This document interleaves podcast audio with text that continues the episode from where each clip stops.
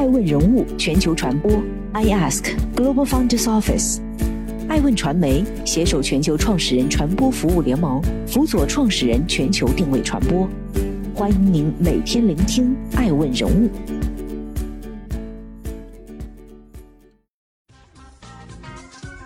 Hello，大家好，欢迎大家的守候。本期播出的爱问人物是文斌，怀旧生意好做，餐饮界的迪士尼不好当。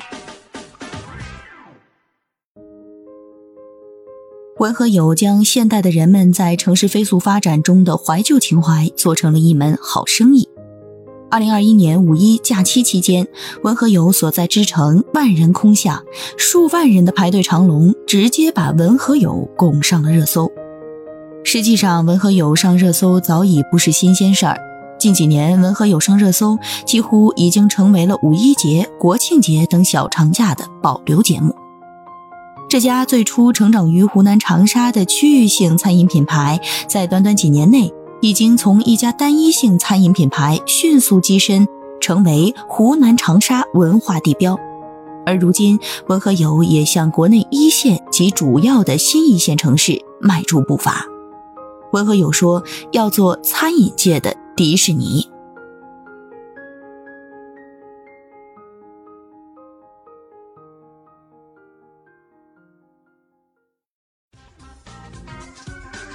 欢迎继续聆听《守候爱问人物全球传播》，正在播出的爱问人物是文斌，源自一场情商的创业。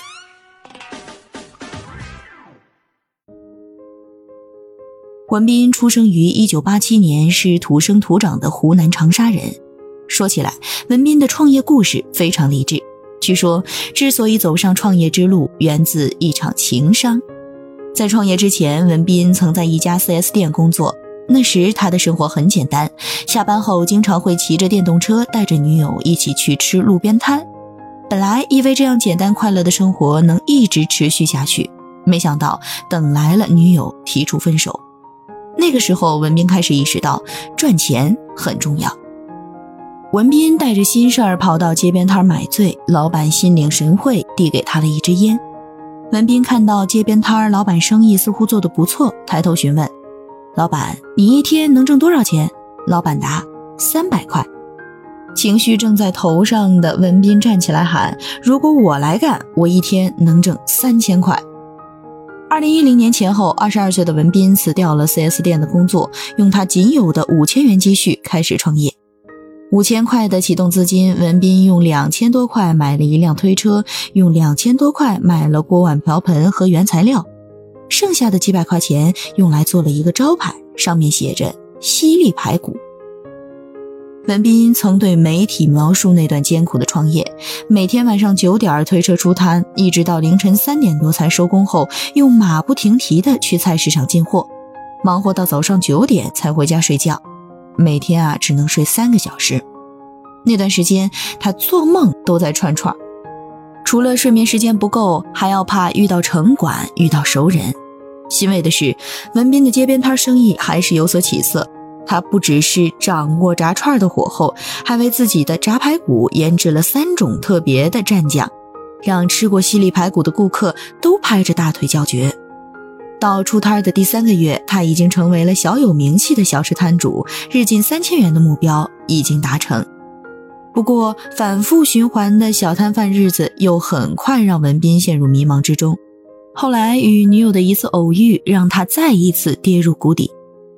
正常出摊的一晚，文斌忙着照顾生意，正好碰上买炸排骨的前女友，两人四目相对之下愣了片刻，女友随即转身疾奔而去，文斌的心当场碎落一地。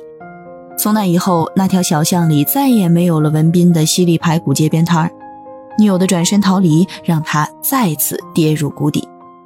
直到后来，原材料供应商老杨给了文斌的一封信，信上写道：“开公司发工资，总有一天乔布斯。”文斌啊，起初也有些犹豫，不过在老杨再三怂恿下，文斌的创业之心真的被点燃了。二零一一年，文斌带着五个人在坡子街人民路六号开出了一家文和友老长沙油炸社。文和友品牌也随之诞生。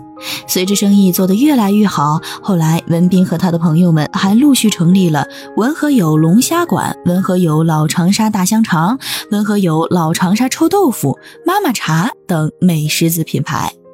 据称，到二零一五年，文和友已经日入过亿。二零一零年到二零一七年，文和友从长沙坡子街的一家街边摊儿，成功蜕变为一家拥有多个子品牌的餐饮集团。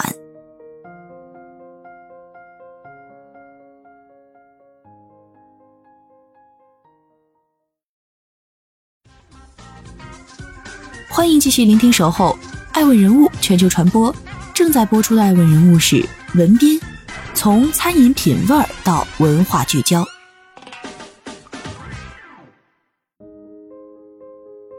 随着文和友在长沙当地的火爆，市面上越来越多相似的文和友一时迅速拔地而起。文斌越来越能感受到，产品总会被模仿，唯有通过给品牌注入更多特色，使其独一无二，才能甩开越来越多跟风涌入的品牌。超级文和友的种子就这样萌芽了。二零一八年，文斌把文和友龙虾馆开到了长沙地标海信大厦。包下了大厦七层楼，斥资一个亿装修，硬生生在 CBD 打造出了一个占地面积近两万平米的老长沙城区。文斌和他的朋友们用多年来去到城市拆迁现场，一家家收集回来的几十万个老物件，把海信大厦内的文和友布置成了一个上世纪八十年代的老长沙街区。文斌发现，年轻人对这种怀旧味道颇有好感。为了给文和友龙虾馆再多注入一些老长沙区的灵魂，文斌特意去找到那些因为拆迁而无处可去的、靠开小店谋生的街坊邻居、小摊贩，一家家请到自己的龙虾馆里。如此，老长沙的传统、童年记忆、儿时味道等诸多要素聚合碰撞之下，文和友的市井文化社区概念打磨成型。爱问人物梳理发现，二零一八年后。文和友除了四大老长沙特色小吃品牌系列，还孵化出了文和友老长沙外卖、六点左右手打吐司、桌艺面点品牌，还收购了香椿酒家。至此，文和友完善了餐饮业务线，实现小吃、宵夜、茶饮、烘焙、早餐、正餐市场的全天候覆盖。直到二零一九年底，尚未有公开资料显示文和友曾有过外部融资。但实际上早已有多家资本上门拜访。二零二零年三月，文和友 CEO 冯斌在接受媒体采访时透露，过去的十年主动找上来的投资机构就有上百家，包括高瓴、天图、IDG 等。冯斌说，从钱的角度，文和友不需要融资，重点是要找到合拍的资本。但二零二零年疫情之下，文和友也不再倔强。在疫情对餐饮业打击最重、食品饮料行业投融资事件最少的二零二零年二月，文和友获得了来自专注于大消费领域的嘉华资本的近亿元战略融资。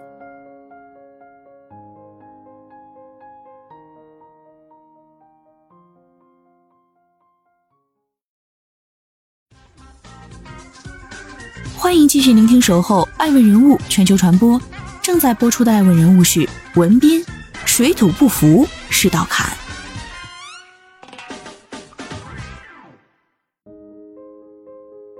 文和友的星辰大海远不止餐饮，文斌和他的朋友们也不止一次强调，我们的竞争对手从来不是任何一个餐饮企业，我们是文化企业，愿景是做中国美食界的迪士尼。二零一九年，文斌也曾公开表示，希望在未来五年，在全国乃至全球开出十家超级文和友。二零二零年二月获得资本加持后，文和友开始在扩张路上昂首阔步，一脚迈出长沙。二零二零年七月，临近广州太古汇，文斌和他的朋友们开出了文和友在长沙之外的第一个超级文和友。时隔不到一年的二零二一年四月，湖南长沙之外的第二家文和友在深圳开业。梳理近几年中国餐饮市场以怀旧和市井文化为主题场景的餐饮品牌很多，但能够形成超级文和友这样 IP 级现象甚少。文和友每次踏入一座城市，总能引起一番轰动。广州文和友开业当天曾出现排号三千桌，平均排队四小时的盛况。深圳文和友开业当天排队叫号一度高达五万桌。但即使是这样，爱问人物还是注意到，在湖南长沙无往不胜的超级文和友，在跨出湖南走向全国的过程中，也不可避免地出现了水土不服的问题。有资深潮玩人士指出，广州的文和友只是修改了长沙文和友的街景，并添加了一些粤语元素。无论是在场景设置还是实物上，广州文和友都没有能够真正体现老广州风味。在很多当地人眼中，广州文和友依旧是一个外来客，缺乏本地文化灵魂。有行业人士表示，文和友对当地人的吸引力可能不太强，重点吸引的是外地人。对于他们来说，文和友更像是迅速了解当地文化的一个窗口。但作为外来客，文和友从产品、场景上都无法与当地本土老店相比。消费者最后还是会回到散落在当地街头巷尾的老店去，这给文和友在跨地域扩张上带来了一定挑战。艾问人物认为，文和友门庭若市的排队长龙背后。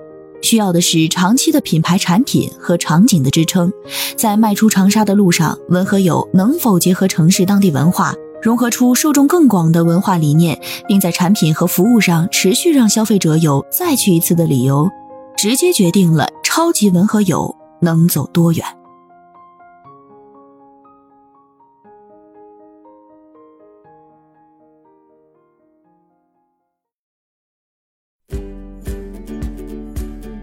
更多顶级人物，欢迎关注每周六晚十一点海南卫视，同步在学习强国 APP 直播。更多完整内容，欢迎关注爱问官网 iask-media.com。更多精彩内容，也可以搜索爱问人物抖音号 iaskleaders。爱问人物全球传播，iask Global Founders Office。